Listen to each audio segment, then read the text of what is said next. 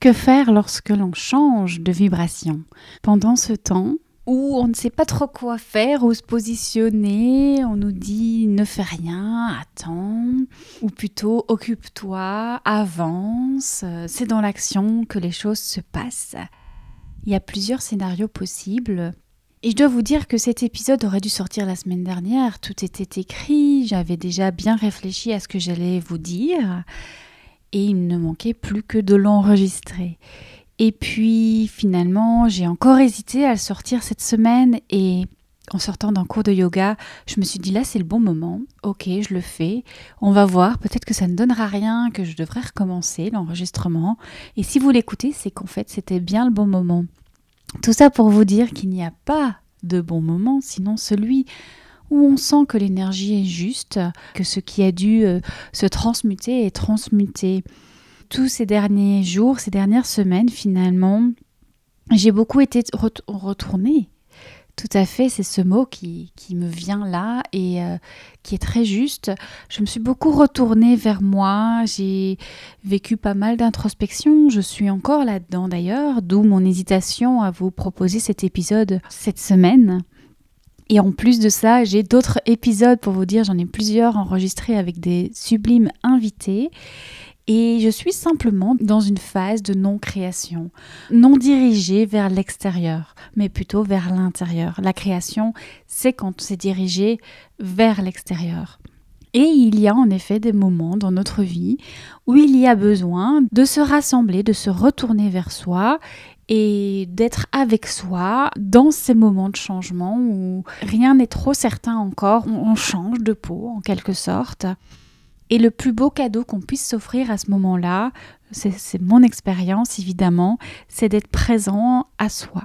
Et c'est ce que j'ai fait en repoussant cet épisode d'une semaine.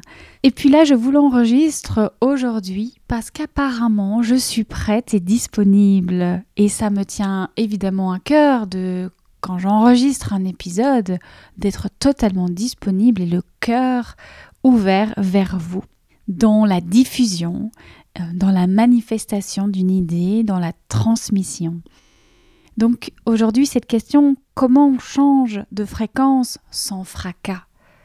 Finalement, c'est ça la question qui se cache là derrière, c'est comment on fait quand on sent que les choses bougent en soi, autour de soi, mais sans s'auto-saboter sans aller trop vite ni trop lentement, sans causer euh, non plus de ravages euh, dans notre entourage, que ce soit sain pour tout le monde, qu'on soit nourri autant que notre entourage et que nos changements intérieurs, notre changement de peau se fasse de la manière la plus fluide et la plus, j'allais dire, la plus expressive en tout cas la, plus alignée. Et je tenais à vous partager ce petit moment de latence entre le moment où il aurait dû sortir quand j'ai écrit cet épisode il y a plusieurs semaines et finalement ben voilà de s'écouter quand c'est pas forcément le bon moment pour euh, le manifester euh, ici euh, pour l'occasion au micro.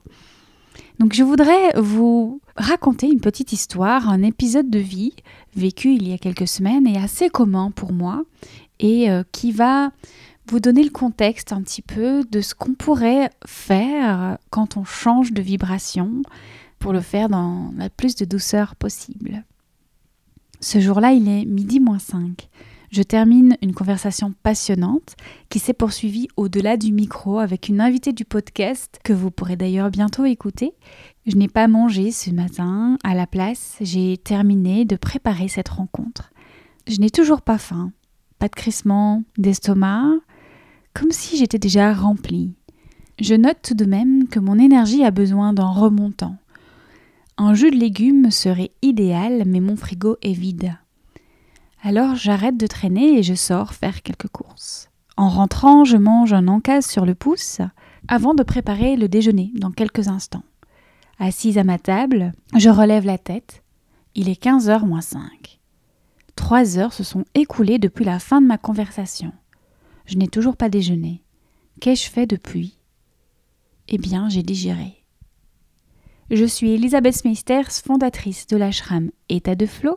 Je vous souhaite la bienvenue sur ce podcast où je vous partage désormais aussi régulièrement mes enseignements pour retrouver votre flow et la douceur de vivre.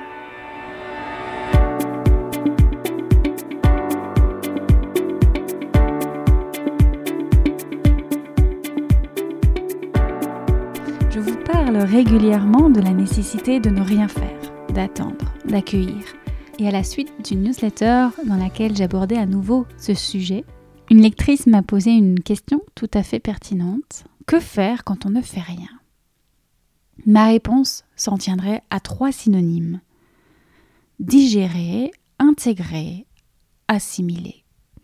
Manger, consommer, apprendre, ça ne se limite pas à avaler. Il faut mâcher, déglutir, assimiler, transformer, puis trier et enfin évacuer. Et c'est prouvé scientifiquement, notre corps ne peut pas digérer un repas, un bol alimentaire, en même temps qu'il digère une autre information. Et s'il doit d'ailleurs choisir entre les deux, il privilégiera toujours l'information. Combien de fois votre appétit a-t-il été coupé par une émotion forte? Vous en souvenez-vous?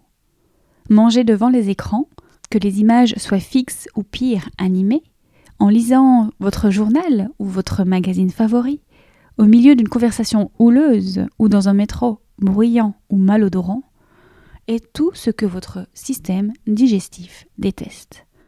Manger son stress n'est pas qu'une expression. Les stimuli perturbent la digestion de votre bol alimentaire et pendant que votre corps emmagasine les émotions, les mots, les images, les odeurs, les sons, eh bien il vous laisse avec un repas qui vous tombe sur l'estomac. Alors petit conseil, si vous choisissez malgré tout de manger en même temps que vous assimilez d'autres informations, privilégiez un jus de légumes, une monodiète ou un repas qui est léger et rapidement digeste. Tous ces conseils sont issus de la naturopathie, des conseils finalement de bon sens tout simplement. Et tant que nous sommes dans les conseils, j'en profite pour vous inviter à mettre de la conscience sur vos ressentis, sur vos sensations digestives la prochaine fois que vous vous prendrez notamment à scroller votre écran durant votre pause déjeuner. Pour l'heure, revenons à notre digestion d'informations. Dans la vie, comme le dit si bien Jérémy Guillaume dans le précédent épisode, nous grandissons à partir de prise de conscience. Ce qui nous intéresse de comprendre ici, c'est qu'une information, que ce soit un mot, une image, un son, une odeur, tout cela, ce sont des informations. Une information émet une vibration. Clélia Félix en parle plus en détail dans sa conférence qui est disponible dans l'ashram. Si le sujet vous intéresse, sa conférence est absolument passionnante. Aussi lors d'un entretien qui change votre conception de la vie, ou encore lorsque vous posez des actions importantes pour votre entreprise ou votre vie personnelle, il y a forcément un échange de vibrations et une modification de votre structure intérieure, exactement comme il s'est passé lors de l'enregistrement d'un prochain épisode du podcast. C'est ce que l'on peut appeler un téléchargement, puis un engrammage d'informations. Et comme lorsque votre ordinateur indique uploading, ben vous n'avez pas d'autre choix que d'attendre que la page soit chargée pour continuer de naviguer. Vous n'avez pas à ouvrir de nouveaux onglets, de nouveaux programmes. Sinon, il n'y a qu'un seul risque, c'est d'avoir et de vous retrouver avec euh, un bug informatique. Eh bien, c'est pareil pour votre changement de fréquence personnelle. Vous pouvez éventuellement vider votre corbeille, libérer de la place pour récupérer des rames, mais si vous surchargez votre système d'information et que vous ajoutez des actions, ben vous risquez le plantage et l'indigestion. Souvent, en développement personnel et spirituel, c'est un petit peu similaire. On a tendance à consommer beaucoup d'informations, à lire de nombreux livres, à regarder des informations, des masterclass, à écouter des podcasts. Moi-même, euh, ces derniers temps, je consomme beaucoup de vidéos sur une chaîne YouTube. Mais la question que j'ai envie de vous poser ici, c'est est-ce que vous avez pris le temps de digérer toutes ces informations, de grandir en conscience? Je vous disais au début de cet épisode, je sors d'un cours de yin yoga. Et avant ce cours, j'avais vraiment posé cette intention de prendre ce temps pour intégrer tout ce que je venais d'absorber. Alors que faire quand on ne fait rien? Eh bien tout simplement apprécier le goût de la lenteur en mettant de la conscience sur vos ressentis, vos sensations, sur vos évolutions. Laissez le chargement se terminer. Observez-le prendre place dans la matière. Savourez tout simplement. C'est vraiment mon conseil. Vous aurez peut-être envie de ranger, de nettoyer, que ce soit votre lieu de vie ou votre demeure intérieure. Vous aurez le goût de bouger des objets de place, de prendre soin de vos plantes, de ranger des factures, peut-être de faire du tri dans votre téléphone, dans vos amis, dans vos placards. Ou bien tout simplement de lire un livre léger, de prendre un bain, vous balader dans les bois ou encore de pédaler au milieu des champs. Ne négligez pas cette partie du processus. Le temps de rien est tellement nécessaire à l'intégration des données. Alors laissez le temps au temps. Si vous avez envie ou besoin d'être guidé vers cette douceur et cette lenteur, d'apprendre à ressentir et à vous mettre à l'écoute de votre intuition, si vous souhaitez vous octroyer des moments précieux d'intégration et vous aligner à votre fréquence personnelle, bienvenue à l'ashram état de flow et plus encore allons plus loin, pourquoi pas, avec l'accompagnement flow qui démarre le 13 septembre.